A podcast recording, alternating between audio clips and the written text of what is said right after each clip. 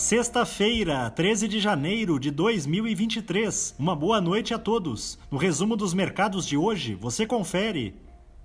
O Ibovespa terminou o dia em baixa de 0,84% aos 110.916 pontos, com mais uma sessão impactada pelos temores envolvendo principalmente a contabilidade das empresas do setor varejista, após o escândalo revelado na quarta-feira à noite pela Americanas. Contudo, na semana, a bolsa brasileira acumulou ganho de 1,79%. Na ponta positiva, as ações da Americanas, em alta de 15,81%, fizeram um movimento de correção técnica, recuperando parte da expressiva perda de 77,33% observada ontem.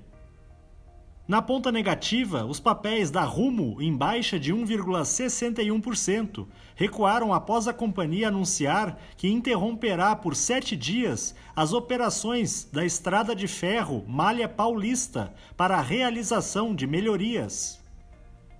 O dólar à vista, às 17 horas, estava cotado a R$ 5,11, em alta de 0,12%. Já no exterior, as bolsas asiáticas fecharam majoritariamente em alta, por conta do otimismo com os dados da balança comercial chinesa, que apresentou superávit de 877,6 bilhões de dólares em 2022, seu maior resultado positivo da história. No Japão, o índice Nikkei caiu 1,25%.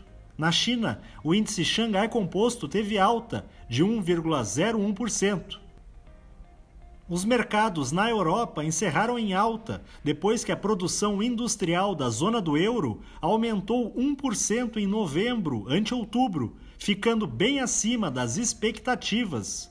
Na comparação anual, o avanço foi de 2%.